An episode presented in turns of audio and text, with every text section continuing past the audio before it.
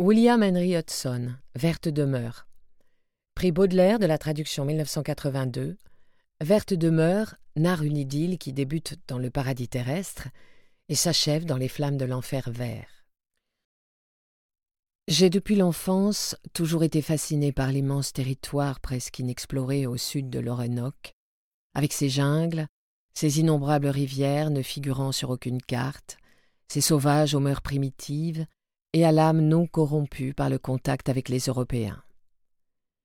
Visiter cette forêt vierge avait été l'un de mes rêves les plus chers, et je m'y étais plus ou moins préparé en apprenant plusieurs dialectes parlés par les Indiens habitant le nord du Venezuela.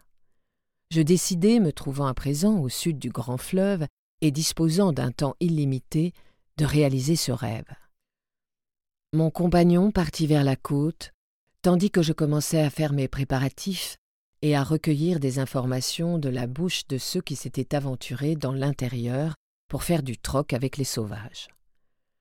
Je choisis de remonter le fleuve et de pénétrer dans les terres vierges par la Guyane occidentale et le territoire amazonien bordant la Colombie et le Brésil, me donnant six mois pour revenir à Angostura.